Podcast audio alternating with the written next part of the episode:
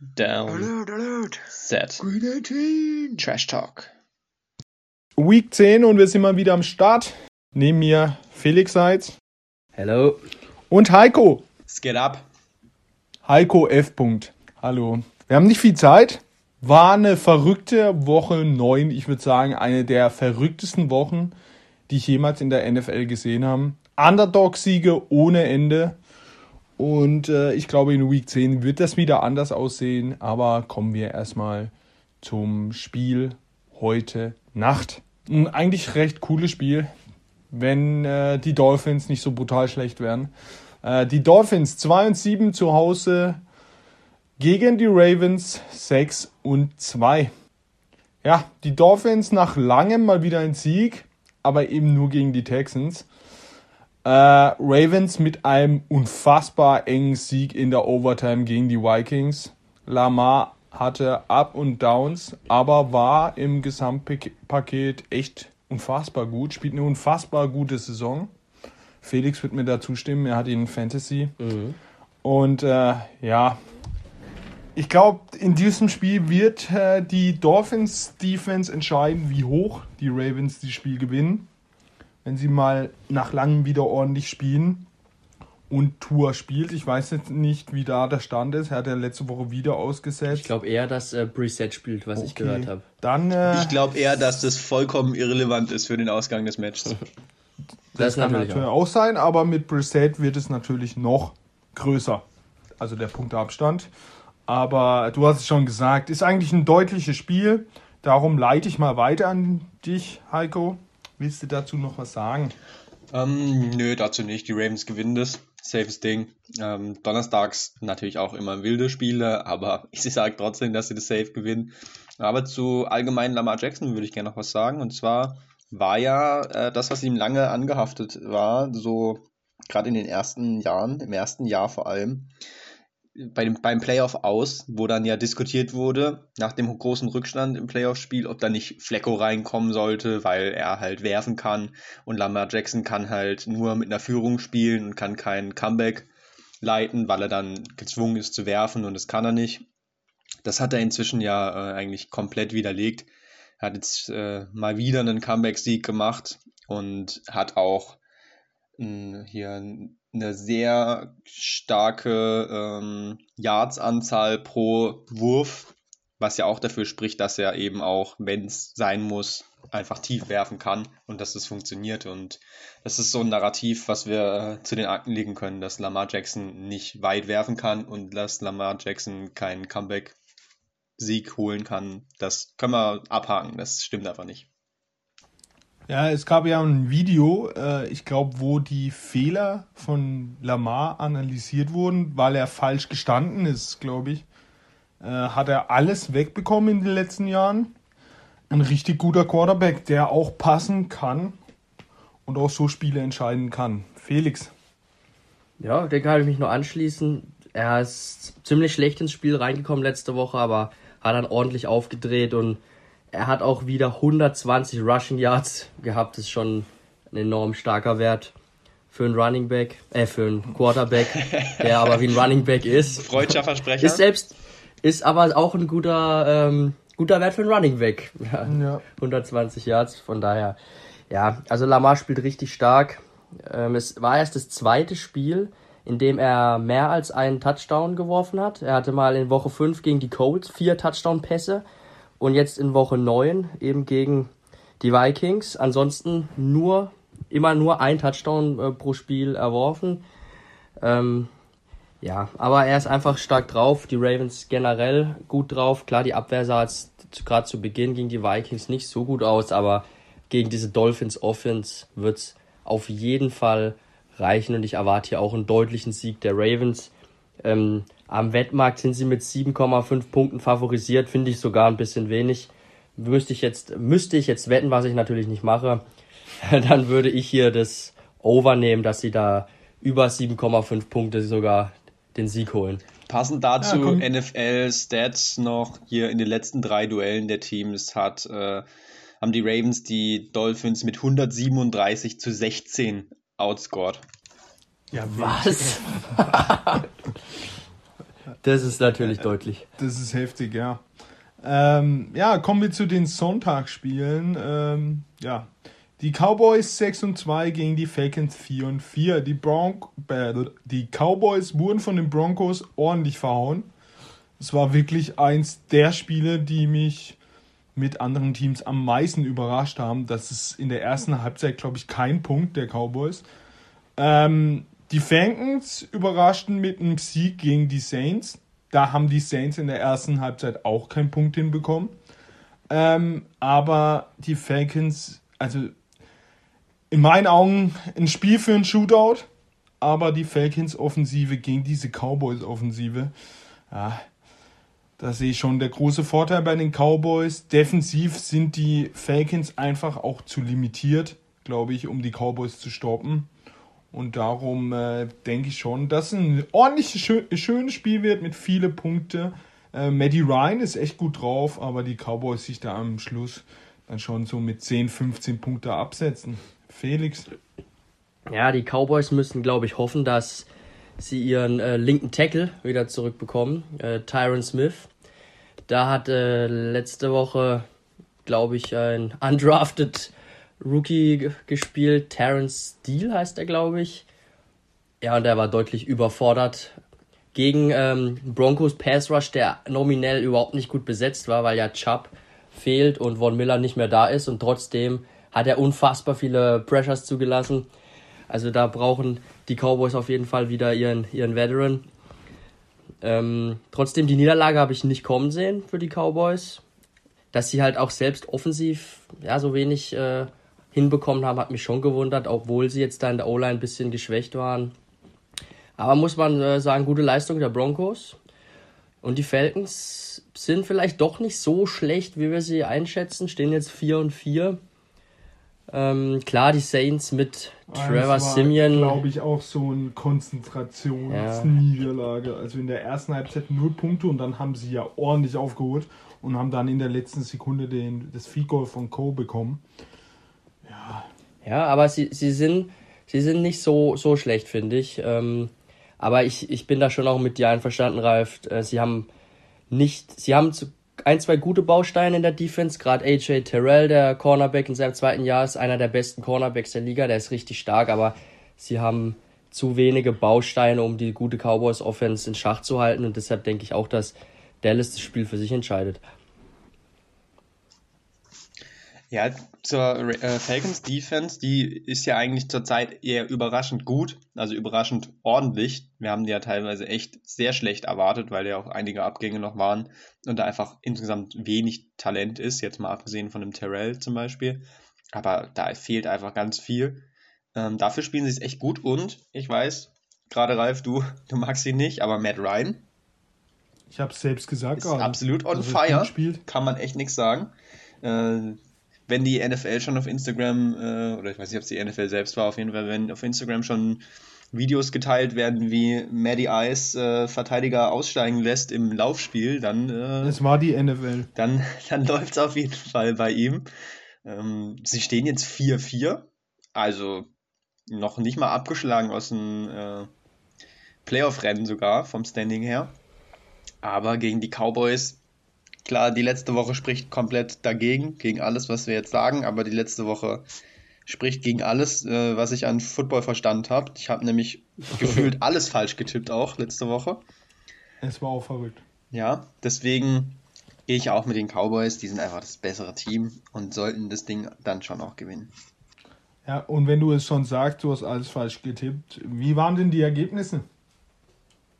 Ja, wir haben letzte Woche 13 Spiele getippt, ähm, da wir ja das Thursday Night Game leider verpasst haben. Das hätten wir nämlich auch noch richtig gemacht. Da hätten wir natürlich alle mit dem mhm. Favorit, äh, die Coles, äh, den Punkt geholt, aber den können wir uns nicht anrechnen. Deswegen hast du letzte Woche noch echt gut getippt mit ähm, über Punkt 5. Also du hast 7 von 13 Spielen richtig.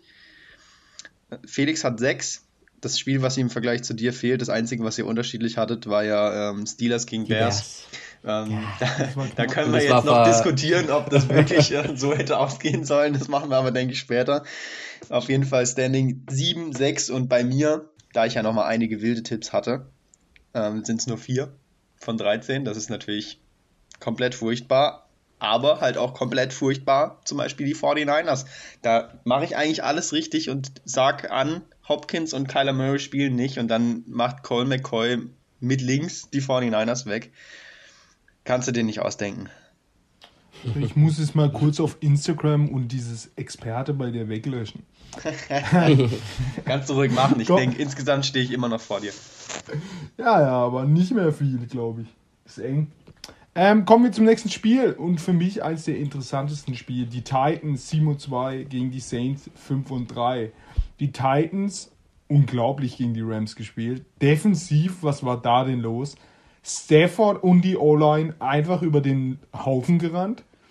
Ähm, und das ohne Derrick Henry. Respekt. Ähm, die Saints, wir haben gerade über sie geredet. Ähm, ja, und jetzt kommt auch zu der Sache, die ich echt witzig finde. Die Saints haben, stehen 5-3, also 5 Siege, 3 Niederlagen. Sie haben Niederlagen geholt gegen Panthers, Giants und Falcons. Also eigentlich die drei schlechtesten Teams in ihrem Spielplan. Haben aber Siege geholt gegen die Packers, die Patriots, die Seahawks und die Buccaneers. Was heißt das für uns jetzt in diesem Spiel gegen die Titans? Sie knallen sie weg. Die Saints werden gut sein. Und ich weiß nicht, ob das ein Motivationsproblem bei denen ist oder ob die einfach mit schlechten Gegnern nicht. Beim Fußball würde man ja sagen, ja, schlechte Gegner stehen tief, sie müssen, schaffen einfach keinen Spielaufbau. Aber beim Football geht es ja nicht. Du kannst ja nicht sagen, sie stehen tief und sie kriegen keinen Spielaufbau hin. Auf jeden Fall ziemlich witzige Statistik. Und äh, ja, die Titans mit acht Siege in sieben Spiele eine Niederlage und es war dieses berühmte Spiel ohne Wide Receiver gegen die Jets. Sonst hätten die sie da acht Spieler, acht Siege stehen. Ähm, ja, für mich die Titans ziemlich überraschend, richtig gut. Also wirklich richtig gut. Haben die Rams einfach mal so locker weggemacht. Ähm, müssen auch gegen Simeon ran. Und ich glaube, wenn sie Simeon so unter Druck setzen wie in Stafford, dann könnte es böse ausgehen. Aber dann haben wir wieder diese Saints-Theorie. Sie werden gut sein. Ja, Felix, was sagst du dazu? Ja, aber es gibt ja auch diese Theorie, das sieht man auch immer wieder, finde ich. Häufig kommt dann äh, so ein Backup-Quarterback äh, rein mhm. und spielt erstmal gut und hat, dann und hat dann Probleme, weil sich die Teams dann auch in der Spielvorbereitung besser darauf einstellen. Außer man halt heißt White. Außer Mike White, aber Mike White ist, ist auch schon nach einem Spiel in der Hall of Fame. Bei Mike White also war es ja andersrum, das vergessen ja alle. Er ist ja gegen die Patriots schon früh reingekommen und er war shit. Genau. Er war ja erst im Start danach gut. Er war ja nicht im ersten Spiel, er was er gespielt hat, gut. Er hat, glaube ich, noch zwei Interceptions geworfen gegen die Patriots. Genau, er ist da natürlich die Ausnahme.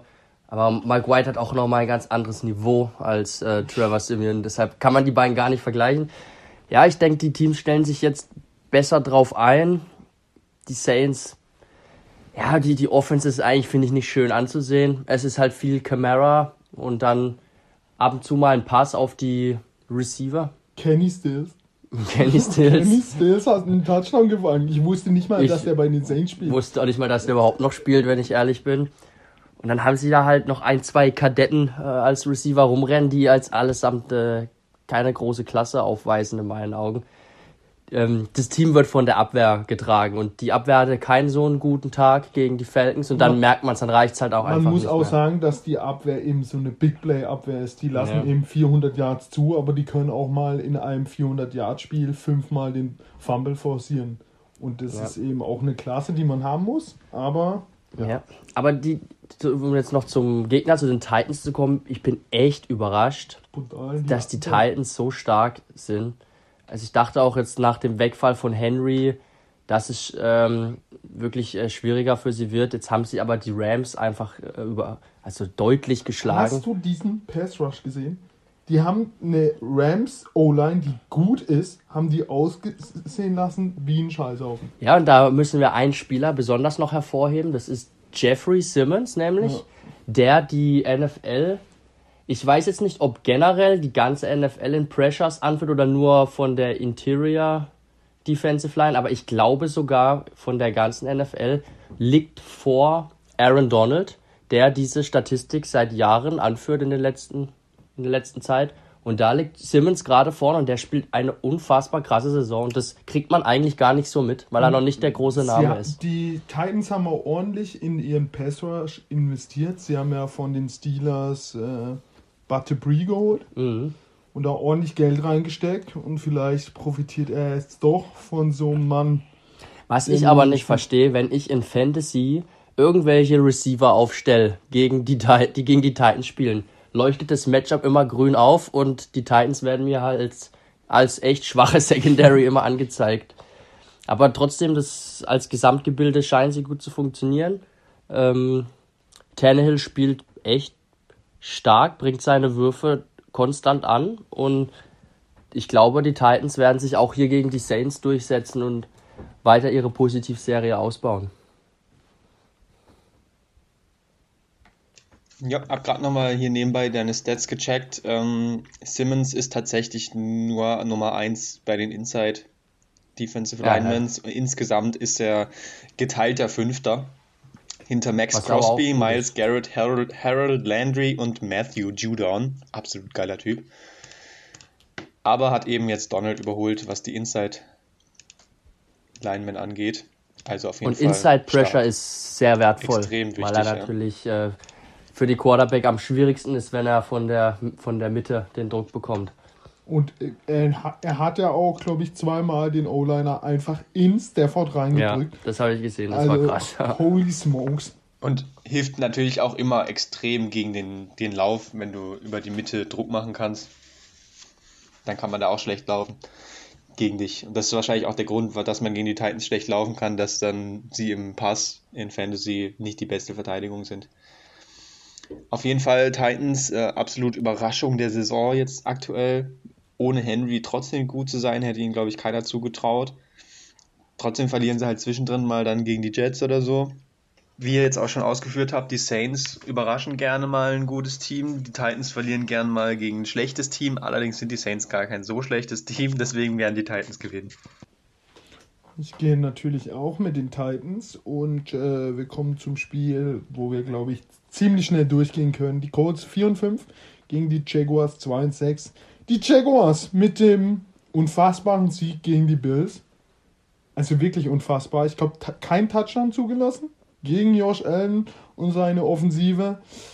Krass. Hätte ihn, glaube ich, gar niemand zugetraut. Da war, das war schon die Überraschung des Spieltages. Auf der anderen Seite steht ein Coach-Team, was echt gut in Fahrt kommt, besonders offensiv. Ähm, defensiv lassen sie echt viel zu. Da könnte Trevor Lawrence echt zuschlagen. Ähm, aber ja, wie sollen die Jaguars einen Taylor stoppen? Oder allgemein dieses, diese Offensive stoppen? Das ist eher mein ein sehr großes Fragezeichen. Und darum denke ich schon, dass es ein Sieg der Colts wird. Auf 5 und 5. Heiko. Ja, da gehe ich mit. Ähm, Carson Wentz spielt ordentlich und vor allem Jonathan Taylor wird in diesem Spiel einfach genug punkten und damit sie hier den Sieg holen. Jaguars zwei Siege in Folge, wüssten sie gar nicht, wie sie damit umgehen sollen. Deswegen Sieg Colts.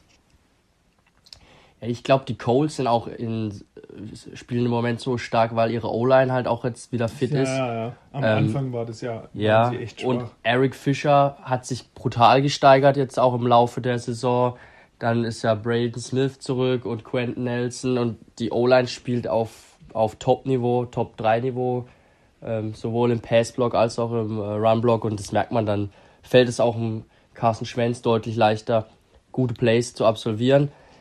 Die Jaguars, Mann, wie konnten die gegen die Bills gewinnen? Ich verstehe es nicht. Man also, hat auch in der Red Zone ja nie das Spiel gesehen, weil es einfach schlecht 9 war. zu 6. Es gab keinen einzigen Touchdown in dem aber Spiel. Da wollen wir jemand herausheben.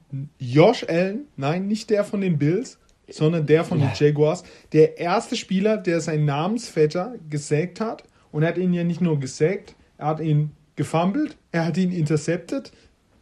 Riesenspiel. Also alles, alles dabei gewesen. Ja. Ich habe mal mich im Nachhinein gefragt, wie haben das die Jaguars eigentlich geschafft, die Bills Offense in Schach zu halten mit diesem Spielermaterial. Ich habe dazu was äh, gelesen und ähm, da war jetzt so ein bisschen, hat man schon herausgesehen, die Jaguars haben eigentlich nichts Besonderes gemacht. Sie haben halt viel mit zwei tiefen Safeties gespielt und waren sehr darauf bedacht, keinerlei Big Plays zuzulassen. So spielt ja jeder gegen Kansas zurzeit. Genau, und ähm, was machst du dann in solchen Spielen? Du musst halt die kurzen Pässe nehmen, die Underneath Routes musst du treffen und musst dich halt in kleinen Schritten vorbereiten, weil da ist ja dann der Platz da, wenn man immer das Big Play äh, wegnimmt. Nur äh, Josh Allen ist halt so gerade in diesem Film immer das Big Play zu suchen, den, den tiefen Ball anbringen zu wollen. Und er hat einfach dann auch nicht die kurzen Checkdowns oder die einfachen Pässe nehmen wollen und hat den Ball dann auch zu lange gehalten. Der Pass Rush war ganz gut von den Jaguars und dann kommt halt im Endeffekt so ein Spiel dabei raus und also wirklich krass hätte ich, hätte mir einer vor dem Spieltag gesagt, dass die Jaguars die Bills bezwingen. Wir hatten ja noch gescherzt über dieses riesige Point Differential, wo da auch äh, von den Buchmachern im Raum stand. Also absolut ähm, wild. Aber ich fand's geil. Ich gönne den Jaguars den Sieg. Und glaube aber auch, dass sie diese Woche nicht gewinnen werden. Die Colts machen äh, das. Darf ich dich kurz erinnern, wer als einziger in der Liga zu Null steht? Unsere Wette, die Lions. Das Ding ist auch durch. Die Lions werden es nicht mehr schaffen. Aber unter gewissen Umständen hätten die Lions auch schon zwei Siege ja, holen können. Aber haben sie halt nicht. Ja, Heiko, deine Meinung? Zu was? Die hat er schon preisgegeben. Colts gewinnen, habe ich schon gesagt, aber ich kann noch mal sagen, ich feiere es auch, dass Defenses ah, immer noch Bills, es schaffen, trotz der Regeln, die eigentlich für die Offenses ausgelegt sind, dann einfach mal so eine Bills Offense bei sechs Punkten zu halten. Und auch die, äh, dass, dass sie auch die Chiefs Offense gerade geknackt haben, so ein bisschen. Feiere ich. Bin auch ein Fan von Defensive Football einfach.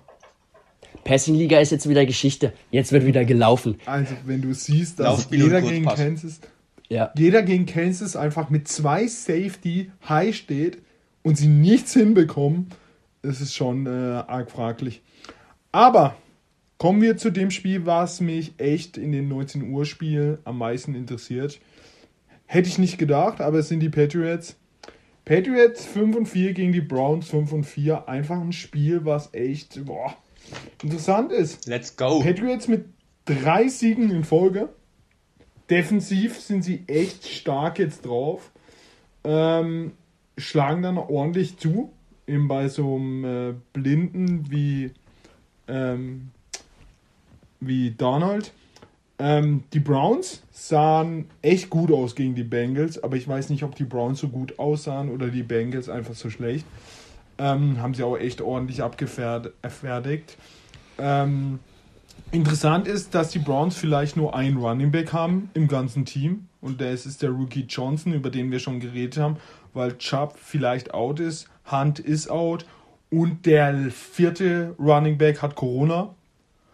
Ähm, ja, ich übergebe mal an Heiko, denn der kennt sich bei den Pets. Das sind einfach zwei Herzensvereine auch von ihm. Bisschen ja. besser aus. Pets da, da geht Browns. ihm ja einer ab, da weiß er ja nicht mal, wer gewinnen soll. Ja. ja, doch, das weiß ich schon, aber es ist natürlich ein absolut geiles Spiel. Du hast es ja nicht umsonst auch schon gesagt, dass es ein geiles Spiel ist. Was echt wehtut, ist so ein bisschen, dass ein paar Spieler vielleicht fehlen. Also es ist noch so ein bisschen unklar. Deswegen lässt sich jetzt auch nicht so ganz dazu was sagen, wie die Teams spielen. Äh, ich bin eigentlich relativ optimistisch, dass Chubb vielleicht spielen kann ähm, dass er rechtzeitig wieder aus dem Protokoll rauskommt. Das wäre schon schön an sich, auch wenn ich jetzt natürlich für, eher für die Patriots bin. Aber man will eigentlich schon natürlich, dass die guten Spieler dann am Spiel auch spielen. Ähm, bei den Patriots sieht es ähnlich aus. Die haben ihre beiden besten Running Backs, Harris und Stevenson, beide im Concussion-Protokoll. Nicht Covid, sondern eben Gehirnerschütterung. Ist genauso fraglich, ob die spielen können. Bei ähm, Stevenson sieht es wohl besser aus, zumindest, als bei Harris. Wird aber auch noch abzuwarten sein. Wenn die natürlich alle ausfallen würden, dann ähm, hätten wir hier so ein Backup-Duell auf der Running Back-Position, obwohl die ja beide bei beiden Teams sehr wichtig ist, die Running Back-Position.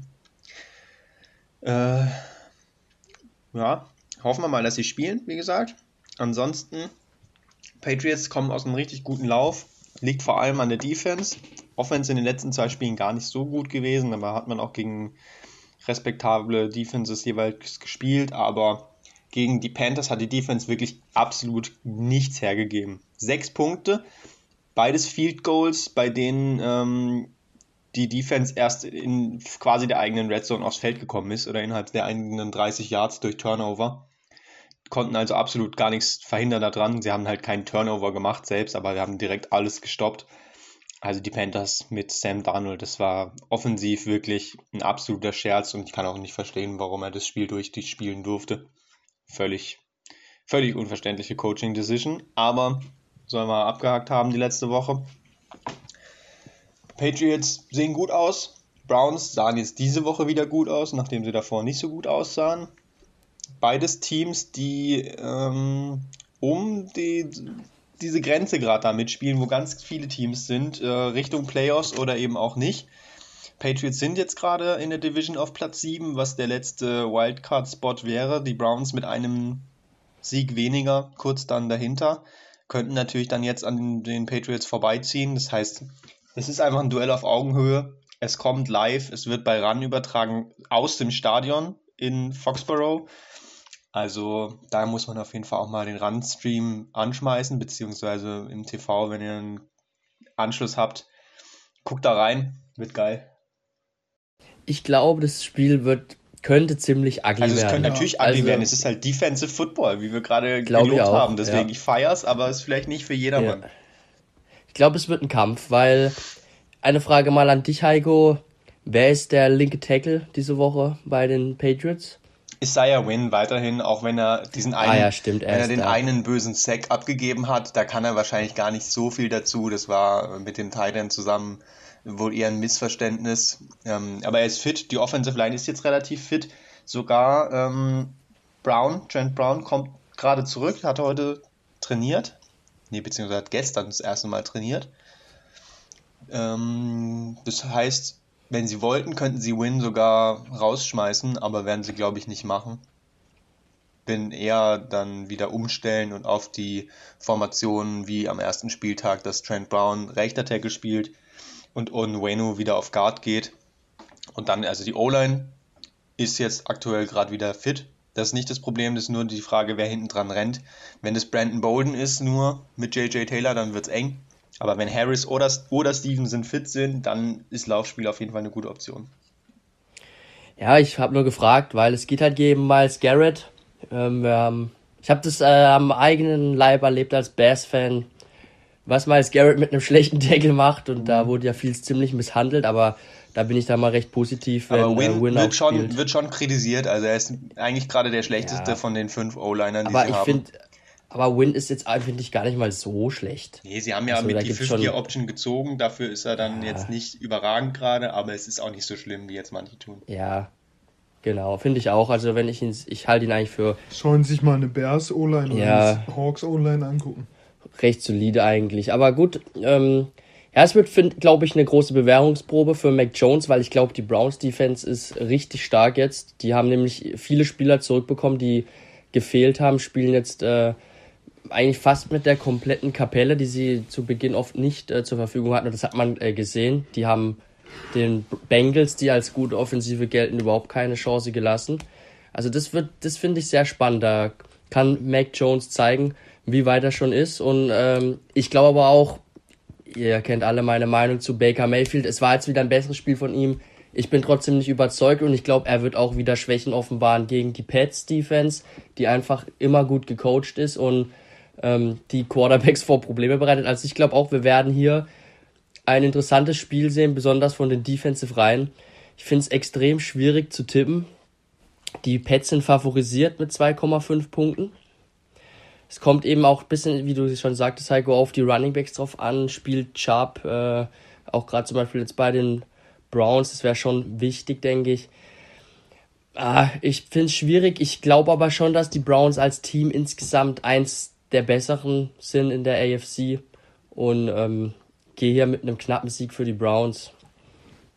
Also ich glaube, Baker Mayfield, äh, Bill Belichick wird Streiche spielen und Baker Mayfield wird drauf reinfallen und äh, gehe mit einem, ja, mit einem 17 zu 13 für die Pets. Mehr wird es da nicht. Das wäre wirklich ein schönes, schönes Defensivergebnis. Ja, 17 13 für die Pets. Durchaus möglich, ja. Ähm, ich bin da bei Felix äh, grundsätzlich, das wird ein enges Spiel. Äh, Browns sind talentiert, äh, ich mag sie ja auch, ähm, aber es ist ein Heimspiel, auch wenn die Patriots zu Hause eigentlich viel schlechter spielen, gerade als auswärts, was auch dann den Gegnern lag.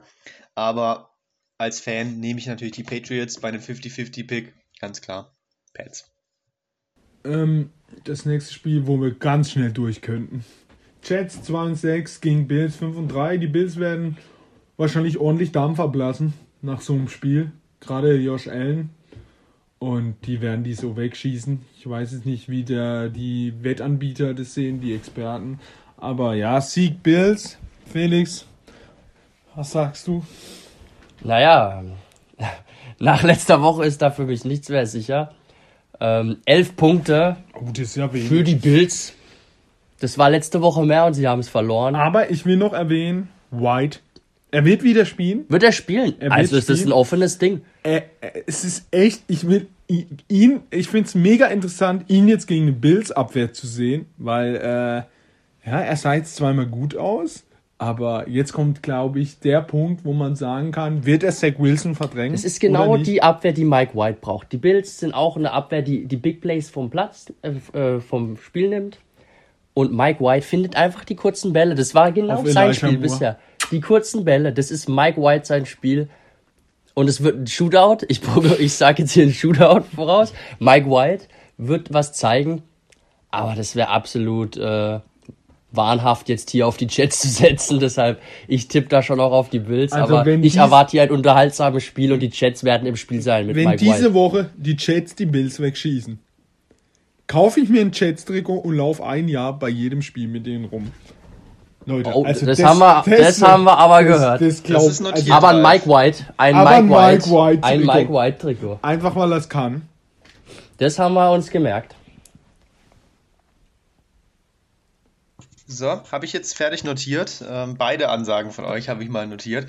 Ähm, da haben wir schon der Name für die Folge. Die Mike White Wette. Ja. Mike White Legend, ja. Ähm, auf jeden Fall wäre es natürlich absolut krank, wenn man äh, wie die Bills souverän die Division anführt und dann in zwei aufeinanderfolgenden Wochen gegen die Jaguars und gegen die Jets verlieren würde. Uiuiui, da wird aber die, ähm, die Kacke dampfen, sag ich mal. Aber ja, man muss schon mit den Bills gehen, auch wenn, wenn man es absolut nicht ausschließen kann. Dieses Jahr ist alles möglich. Aber wir tragen trotzdem die Bills ein und weiter geht's. So, die Steelers 5 und 3 gegen die Lions 0 und 8. Ja, besonders die Steelers, die Defense wird die Lions so krank dominieren. Und äh, Najee Harris wird dann den Rest erledigen. Äh, die Steelers gegen die Bears gewonnen. Auf das Spiel kommen wir, glaube ich, später nochmal zurück, weil da ziemlich zweifelhafte Entscheidungen waren. Aber die Steelers werden sich hier auch durchsetzen, irgendwie eben, wie man die Steelers kennt. Und dann stehen sie 6 und 3. Heiko. Ja, es fühlt sich so ein bisschen an, als hätten die Lions am Anfang der Saison, wo sie auch schon natürlich schon vom Personal schlecht waren, aber halt noch extrem gekämpft haben und dran geglaubt haben, dass sie da ihre Energie so langsam verloren haben diesen Underdog-Spirit, wir, wir holen jetzt hier einen kranken Sieg.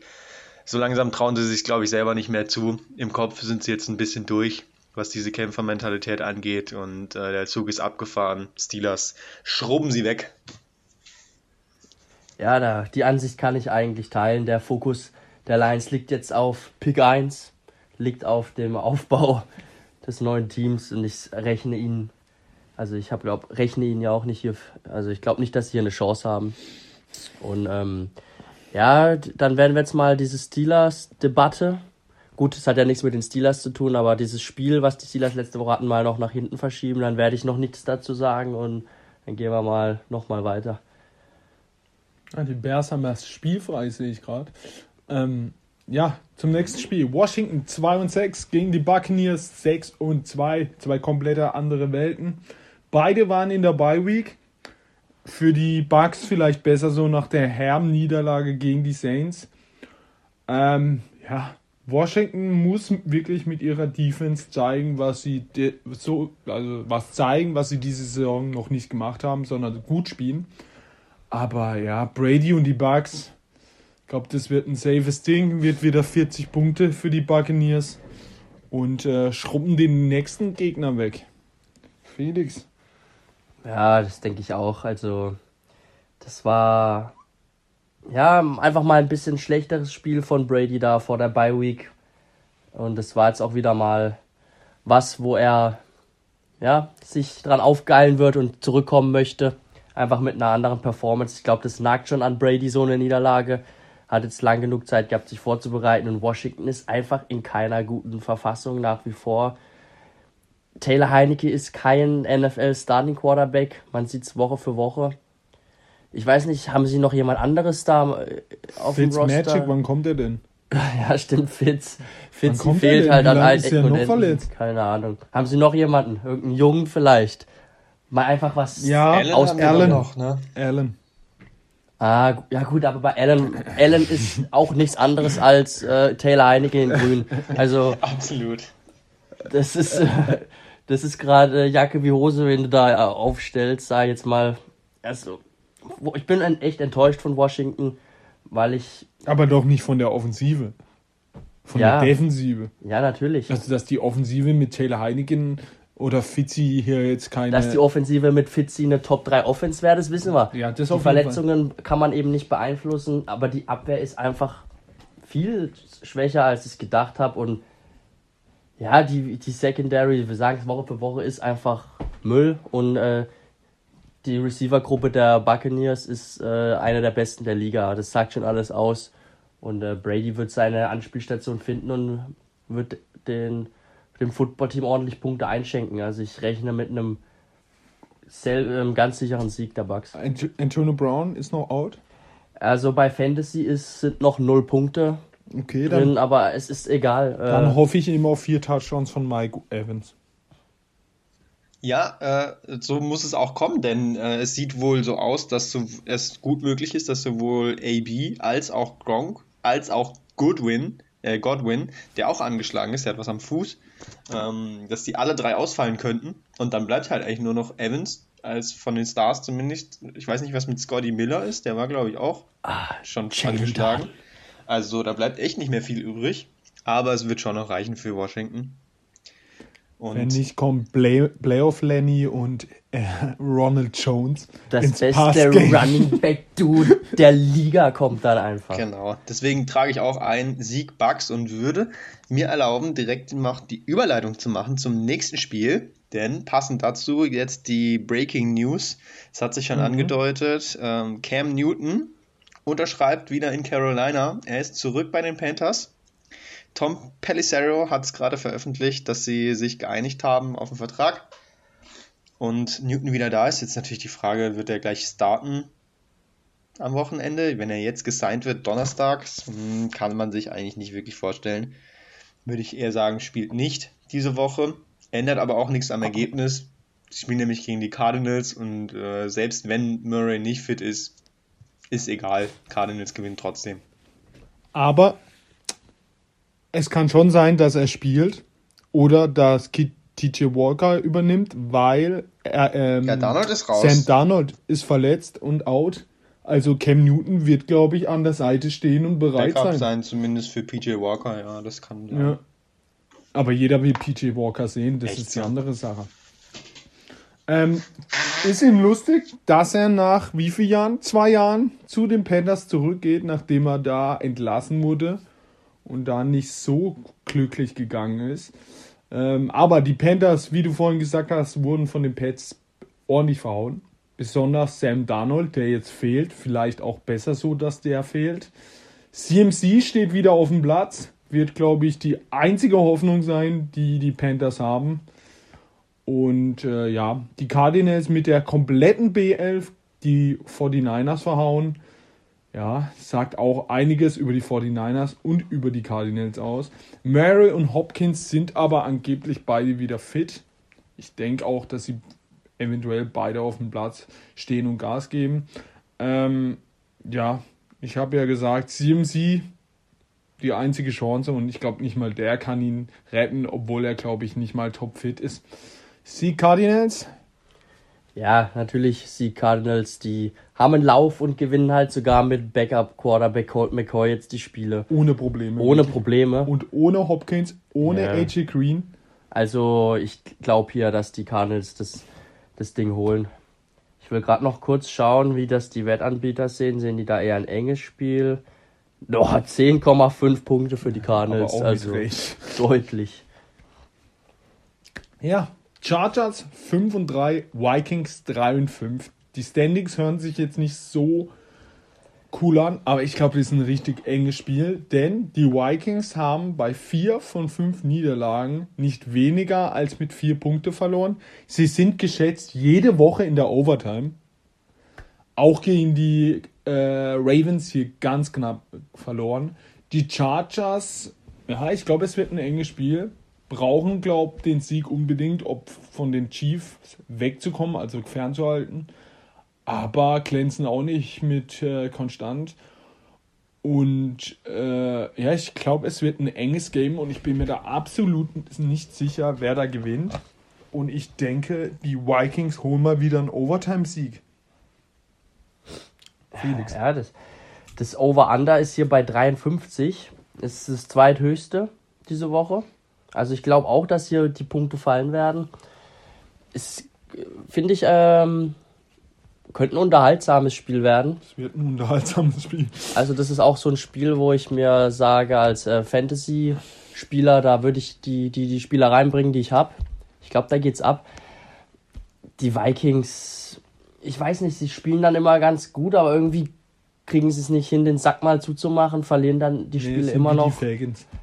Es ist irgendwie ist der Wurm drin und ich also aus Vikings Sicht würde ich auch mal überlegen, vielleicht nach der Saison neu anzufangen, auch äh, mit einem anderen Quarterback, mit anderen jungen Spielern. Irgendwie drehen die sich jetzt seit drei Jahren gefühlt im Kreis.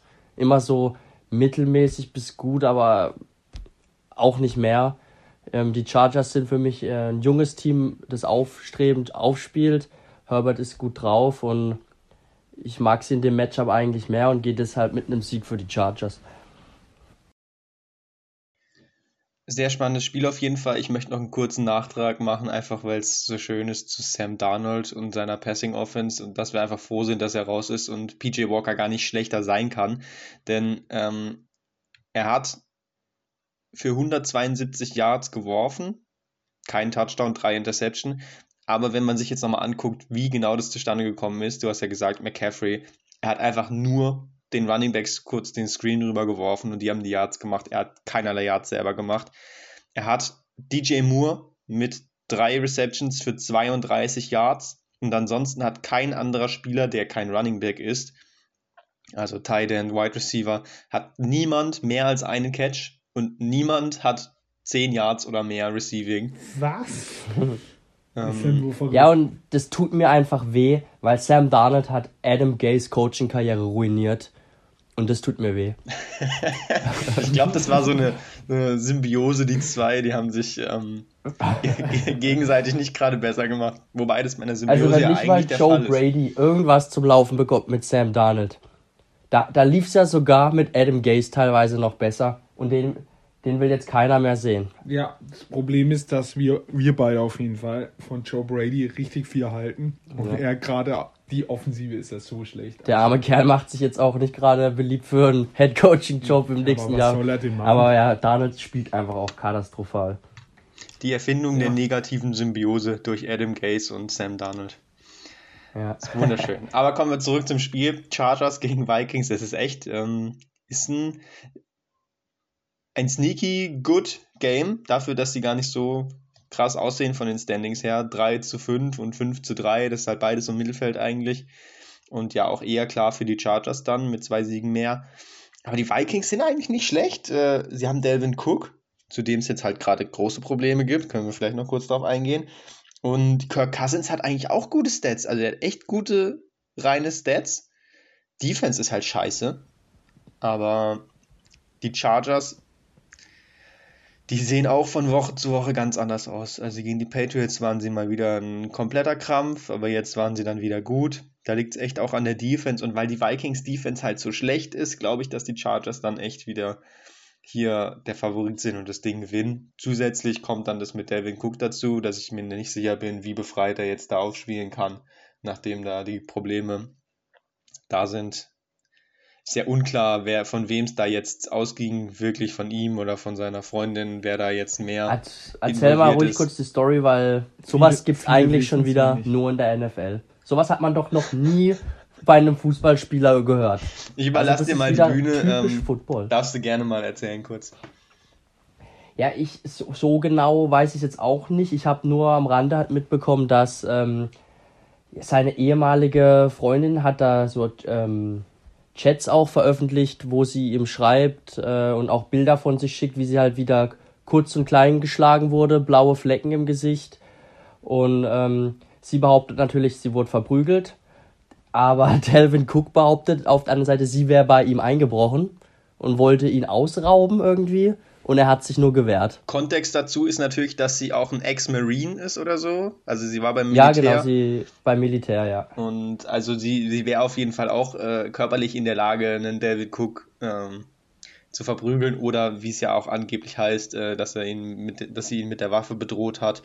Es gibt da auch äh, einen kurzen Videoclip, der irgendwie zeigen soll, aber das habe ich nicht so ganz äh, folgen können. Da bin ich zu wenig äh, dann doch drin und zu wenig auch im amerikanischen Slang, um da irgendwas rauszuholen aus diesem Videoschnipsel. Auf jeden Fall eine sehr fragwürdige Sache und so ganz clean ist es sicherlich von beiden Seiten nicht. Also Delvin Cook ist sicherlich da auch ähm, negativ involviert, darf aber erstmal auf jeden Fall spielen, wird am Sonntag spielen, wenn sich da jetzt nicht noch weiter was ergibt. Aber wie frei der Kopf da ist, ist natürlich die andere Frage. Auf jeden Fall wieder kurios. Mehr Richtiges Real-Life-Amis. Das ist wieder NFL. Über die, die NFL könnte eine eigene Doku-Soap drehen. Es wäre es wär besser als Familien im Brennpunkt. Das Sind wir ehrlich. Es wäre Familien im Brennpunkt. Ähm, kommen wir zum nächsten Spiel. Die Broncos 5 und 4 gegen die Eagles 3 und 6. Die Broncos, glaube ich, mit ihrer besten, mit ihrem besten Saisonspiel gegen die Cowboys. Äh, für mich sind die Eagles einfach nur schlecht und limitiert. Besonders die Broncos, die, die echte Von Müller weg, Bradley Chapin, aber die Cowboys zu Null gehalten in einer Halbzeit und äh, lange auch dominiert. Ähm, ja, Jane Hurts, ja, sie müssen Jane Hurts einfach nur ordentlich bearbeiten wie Prescott und dann sehe ich da echt schwarz für die Eagles. Trotzdem wird es ein enges Spiel bleiben. Ein Spiel, was man, glaube ich, nicht anschauen will.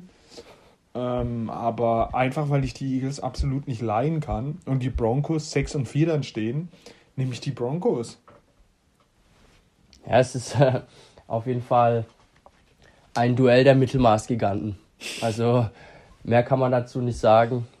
Ich, das Spiel interessiert doch kein Mensch, sind wir ehrlich. Das ist so ein richtig bedeutungsloses Spiel wenn du jetzt nicht gerade Fan von den Broncos und aber Eagles wenn sie 6 und 4 stehen, ist es nicht mehr so Klar, die Broncos stehen da 6 und 4, aber auf ihrem Weg hin zu 6 Siegen haben sie auch nur schlechte Teams fast geschlagen, außer jetzt letzte Woche eben dieser eine Super Sieg mal. Und die Eagles, ja, es ist jede Woche das Gleiche eigentlich. Es ist ein Spiel, das will ich mir eigentlich nicht angucken. Es ist mir auch egal, wie das ausgeht. Ähm, ich mag die Broncos mehr und deshalb gehe ich mit einem Sieg für die Broncos. Mein Gefühl. Wie, wie konnte es eigentlich passieren, dass das Spiel von den Eagles gegen die Chargers letzte Woche so knapp war? Mit drei Punkten. Jalen Hurts über, durch die Luft eigentlich wieder nichts hinbekommen. 162 Yards, aber halt selber auch noch einiges gelaufen und also aber insgesamt auch viel weniger Yards einfach gemacht als die Chargers und trotzdem so ein knappes Spiel. Aber wir Chargers ja wieder mit Problemen im Special Team wahrscheinlich. Ja. Letzte Woche sowieso alles wild gewesen. Jetzt die Eagles 3 und 6. Saison ist komplett gelaufen bei 3 und 6. Da musste eigentlich hoffen, jetzt zu verlieren, um einen guten Pick die, zu bekommen. Aber die Eagles ja. haben ja sowieso noch zwei First-Round-Picks von anderen Teams, ja. die auch schlecht sind. Also, was Picks angeht, müssen sie sich keine Sorgen machen. Aktuell ja drei Picks in den Top 14, glaube ich. In den Top 10? Oder letztens war es noch in den Top 10, wollte ich ja, jetzt gerade sagen. Sein, auf jeden Fall. In also den, in sie den haben Top ja 14 den... picken eigentlich nur die Eagles, äh, Giants und Jets. Mit zusammen, glaube ich, sechs oder sieben Picks von den Top ja. 14. Also die Hälfte davon fast. Oder tatsächlich, je nachdem, ich weiß nicht genau, wie viele es sind. Ähm, sie haben ja den Dolphins-Pick. Den Dolphins-Pick haben sie. Sind weit unten. Die ja. sind noch schlechter als sie selbst. Dann haben sie ihren eigenen Pick, der innovativ ist. Und ist der andere Pick von den Colts für Wentz gut? Die Colts sind jetzt eben besser. Der wird natürlich ja, steigen. Genau, das ist der von da den Colts, den sie wahrscheinlich bekommen, weil Wentz bisher ähm, fast alle Snaps gemacht hat und daran hängt es ja. Also ja, wenn er sich nicht jetzt diese Woche verletzt und nichts mehr spielt, dann werden sie den First Rounder bekommen statt den Second Rounder. Und dann geht's halt ab. Ja. Aber zum Spiel, boah, die Broncos an sich halt echt nicht so ein geiles Team. Aber letzte Woche sah Teddy B echt gut aus, hat sich get was getraut, auch tiefere Würfe. Und boah, ich bin mir absolut nicht sicher.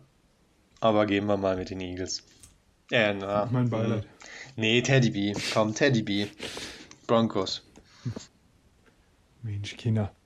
Ähm, ja, kommen wir zum interessantesten Abendspiel. Die Packers 7 und 2 gegen die Seahawks 3 und 5.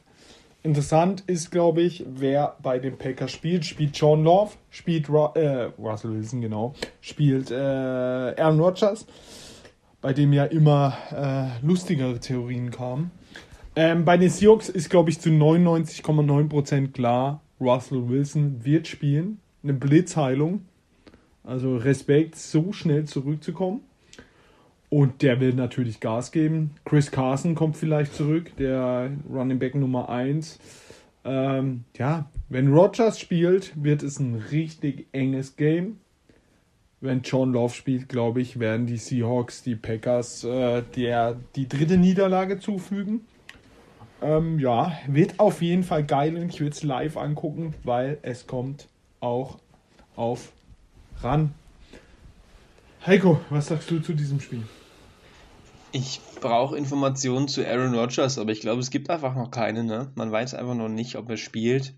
Ich habe jetzt gerade mal geguckt hier bei Fantasy Pros, was die ganzen Analysten so sagen. Für Fantasy ranken sie ihn alle. Also sie gehen davon aus wohl, dass er spielt. Kommt natürlich darauf an, wenn er jetzt noch Symptome hätte, dann nicht. Aber eigentlich reicht der Zeit, Raum noch für ihn, um aktiviert zu werden. Und wenn er fit ist, wenn er freigegeben wird, dann wird er natürlich spielen, weil Jordan Love echt nicht gut aussah.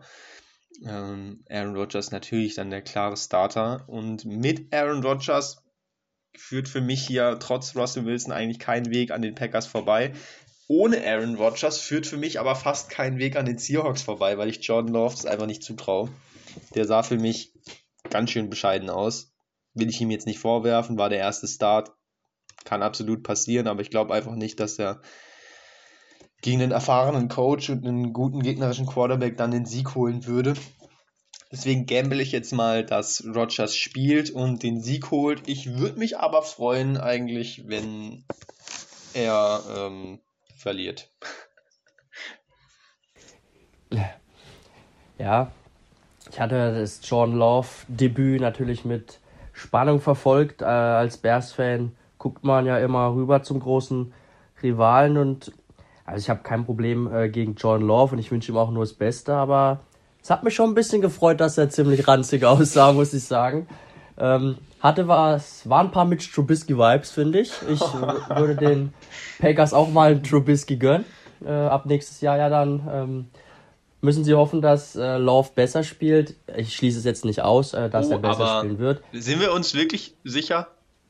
Dass der da nächstes Jahr spielt? Ich bin mir das nicht. Ich glaube, nächstes Jahr heißt der Starter bei den Packers Aaron Rodgers. Warte mal bis zum Draft, bis sie irgendeinen Blödsinn wieder bauen. Also ich glaube, das Ding, Thema ist durch mit Rodgers und Green Bay. Nächstes Jahr wird er weg sein. Also gehe ich davon aus. Ah, schauen wir mal. Ja.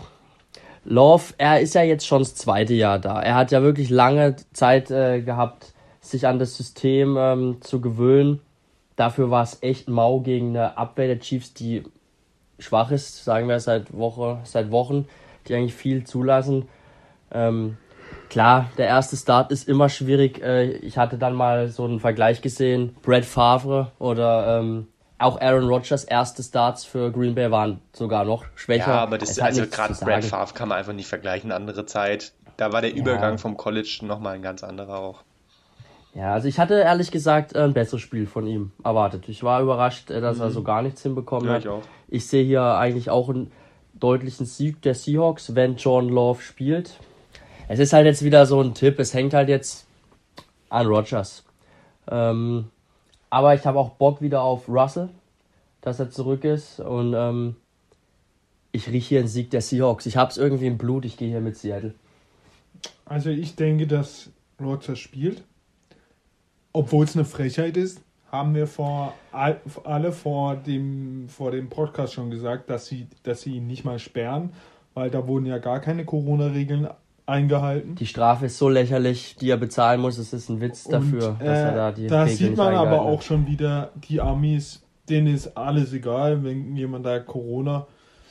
Die härteste Strafe, die jemals bei Corona ausgesprochen wurde, waren wirklich die Broncos letztes Jahr, wo sie keinen Quarterback spielen durften wo dieser Wide Receiver. Das war eigentlich die härteste Strafe, die sie jemals verhängt haben. Aber was interessiert, wie viel muss er zahlen? Was interessiert es einen Aaron Rodgers? 8,50 Euro und eine Packung Kaugummi muss er, glaube ich, zahlen. Das sind die offiziellen, äh, offizielle Angaben von der NFL. Also. Nee, 14.000 Euro sind es, weniger als äh, andere Spieler wie Jerry Judy für äh, Trikot nicht richtig anziehen. Also. CD Lamb. CD Lamb, ja, aber Jerry Judy genau. war nochmal die andere mit dem äh, äh, mit dem Bogenschuss als Jubel. Hat auch mehr gekostet. Äh, es, ist, es ist einfach lä lächerlich und. Äh, Sorry, in ja. einer Zeit während Corona einem Mensch, der wahrscheinlich 100 Millionen im Jahr verdient, durch Werbeträge und alles. 14.000 Euro waren es? Mhm. Also bitte. Also Leute, Dollar. also das, das, die verbrennt der beim Zigarre äh, anzünden. Also so bodenlos. Und da gehört auch einfach mal Strafe rein. Aber ich denke, er spielt und ich denke auch, dass er die Seahawks im engen Spiel doch bezwingen wird durch The Water Adams. Und äh, ja, schade. Aber wenn John Love spielt, glaube ich, wird Russell Wilson sie auseinandernehmen. Aber kommen wir zum Sunday Night Game. Finde ich auch ein sehr interessantes Game. Die Raiders 5 und 3 gegen die Chiefs 5 und 4. Die Raiders, äh, ja, mehr Off-Feed-Probleme als Thomas Daum in der Kokain-Affäre. Muss man einfach sagen. Der nächsten, wir hatten letzte Woche schon beredet, First-Round-Pick, wie wichtig sind sie? Arnett, der Cornerback, ein ehemaliger First-Round-Pick, entlassen, weil er auf TikTok mit einer Waffe rumgewedelt hat. Also, ähm, die haben echt extreme Probleme. Aber sie gewinnen immer und man muss jetzt mal sagen, halten die Raiders das weiter durch. Auf der anderen Seite stehen die Chiefs, die für mich echt boah, unfassbar schlecht sind. Gegen die Packers 14 Punkte hinbekommen. Wieder nicht gut ausgesehen. Aber ich halt eben, die Raiders waren immer ekelhafter Gegner für die Chiefs. Aber ich glaube, langsam reicht es den Raiders mit so viel Probleme und ich glaube, die Chiefs, sie müssen doch jetzt irgendwann mal wieder ein gutes Spiel herzaubern. Felix. ja, ich. Einfach geil. Ähm, Christoph Daum, vielleicht fragen Sie mal nach, was er noch macht. Vielleicht übernimmt er ja nächstes Jahr das Ding als Coach. Das würde, Zehn Jahre so tragisch. Sie statten ihn aus, dann haben wir auch wieder eine Uhr. When is Christoph Daum gone? Ähm, ich, ich würde es auf jeden Fall. Sicher, feiern. lass uns schon mal die, äh, die Seite sichern. Die Adresse. Ja, die Rechte auch vor allem, ja. dass wir da mit von der NFL äh, das Geld kassieren können. Also die Raiders, also furchtbar. Diese 2020er Draft Class ist, glaube ich, die schlechteste Draft Klasse, die es jemals gab. Ähm, erster Pick Henry Ruggs in der ersten Runde. Der geht jetzt, wenn es blöd läuft, ein paar Jahre ins Gefängnis.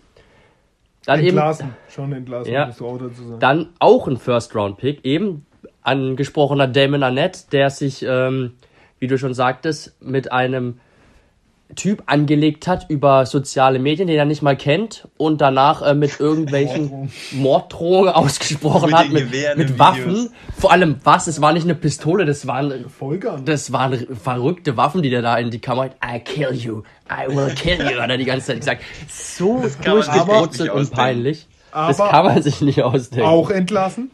Genau, auch entlassen. Dann haben sie in damals Lynn Bowden Jr. gedraftet in der zweiten oder dritten Runde den haben sie ja noch im Jahr, selben Jahr getradet zu den Dolphins damals. Vor ersten Spiel, ich glaube, ja. ich glaube, der ist gar nicht mehr da. Das ist nämlich auch so eine Skandalnudel gewesen. Dann Brian Edwards, gut, der ist noch da. Dann haben sie Tanner Muse, einen Linebacker gedraftet, den sie auch schon entlassen haben.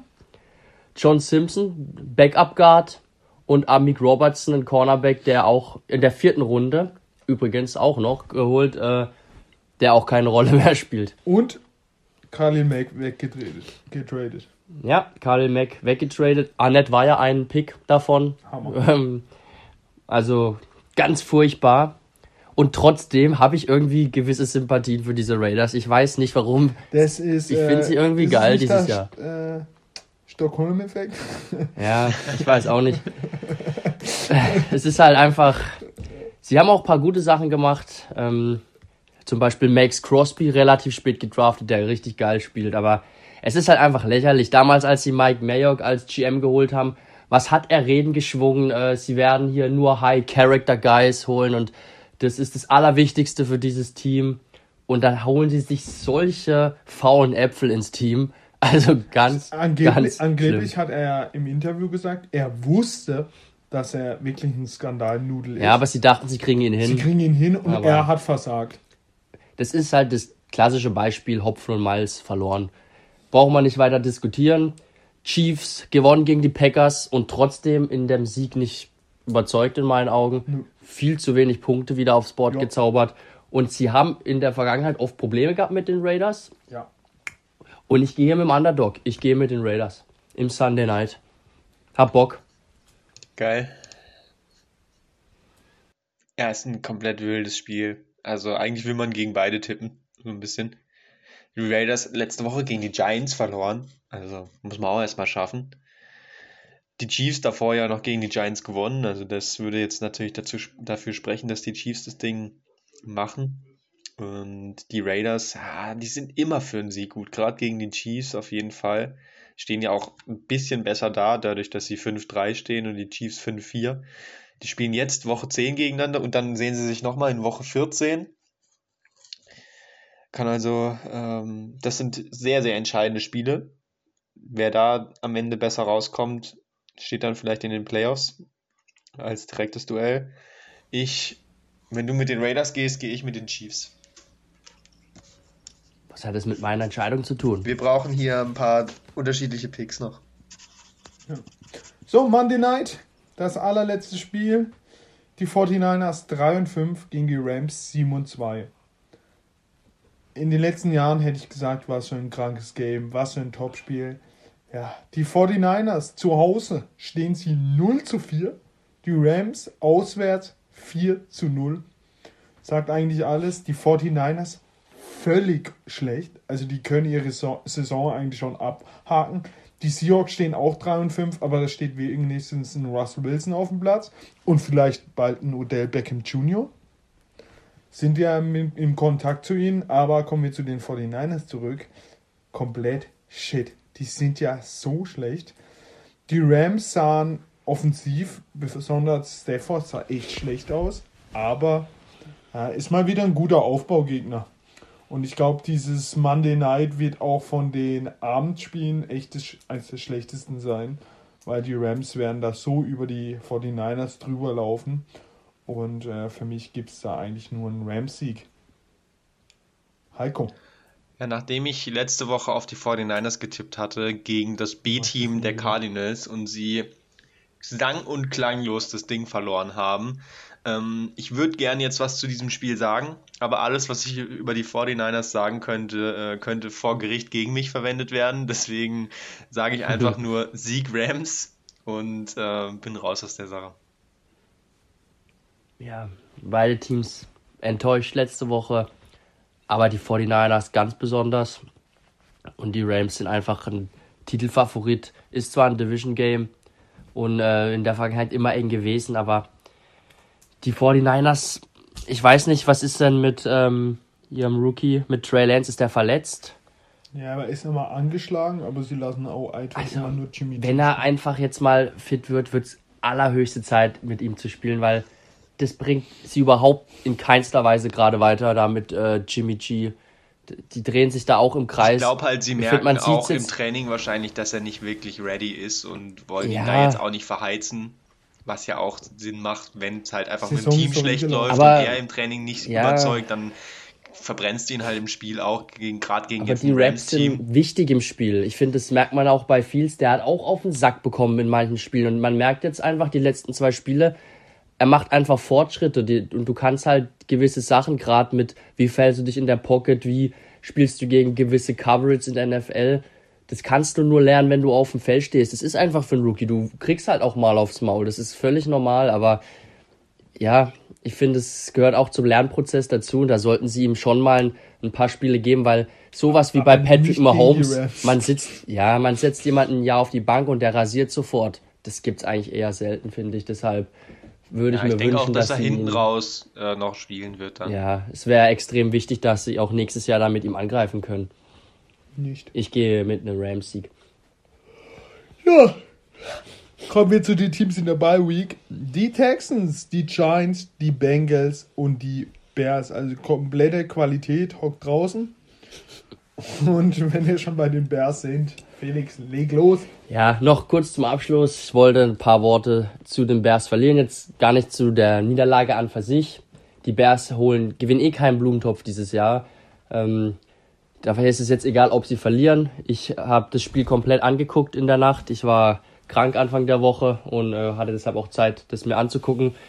Und ähm, was für mich viel wichtiger ist, Justin Fields hat überragend gespielt, war bei PFF der höchst gegradete Quarterback. Aber man muss sagen, schwere Bälle lässt er so leicht aussehen, wie der ES, äh, äh, der Sonnenexperte gesagt hat, aber manche leichte Bälle, da ist er, glaube ich, zu unkonzentriert. Kann ja, sein. das können vorkommen, aber ich habe der das eine Ball war krass. Das war das beste Spiel mit Abstand, das ich von ihm gesehen habe gegen eine ja, Steelers-Abwehr, die sehr ja. gut ist. Und das ist einfach das, das macht mich froh zu sehen, dass der Rookie Fortschritte macht, aus Fehlern lernt, gute Würfe anbringt.